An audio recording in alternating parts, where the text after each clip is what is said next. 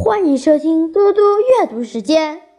今天我要阅读的是《千字文》。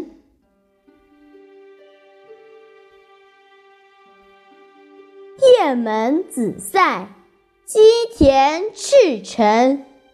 空池碣石，巨野洞庭。旷月绵渺，岩秀遥明。名关有北雁雁门，要塞有万里长城。驿站有积田和赤城，上池赴空明滇池。观海临河北碣石，看则距山东巨野，望湖上湖南洞庭。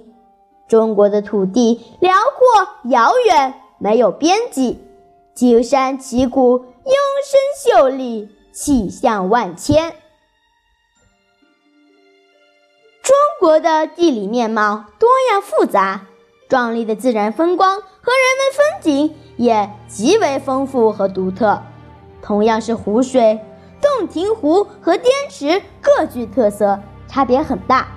而像雁门关和长城这些原本具有政治色彩的关隘。也被赋予了文化色彩，成为真正意义上的文化圣地。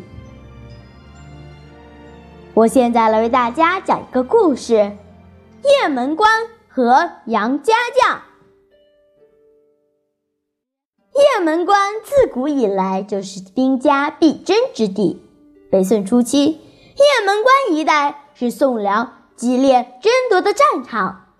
著名爱国将领杨继业及其他杨家将士都曾在这里大显身手，为国立功。杨继业任代州刺史以后，曾多次以少胜多，大败辽兵，被人们称赞为“杨无敌”。后来在雁门附近的战斗中，由于统帅潘美的指挥失误。使杨继业陷入重重围困，最后士卒全部覆没。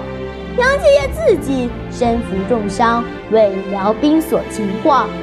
辽人敬慕杨继业的才能，想让他投降，可是杨继业宁死不屈，最终绝食殉国。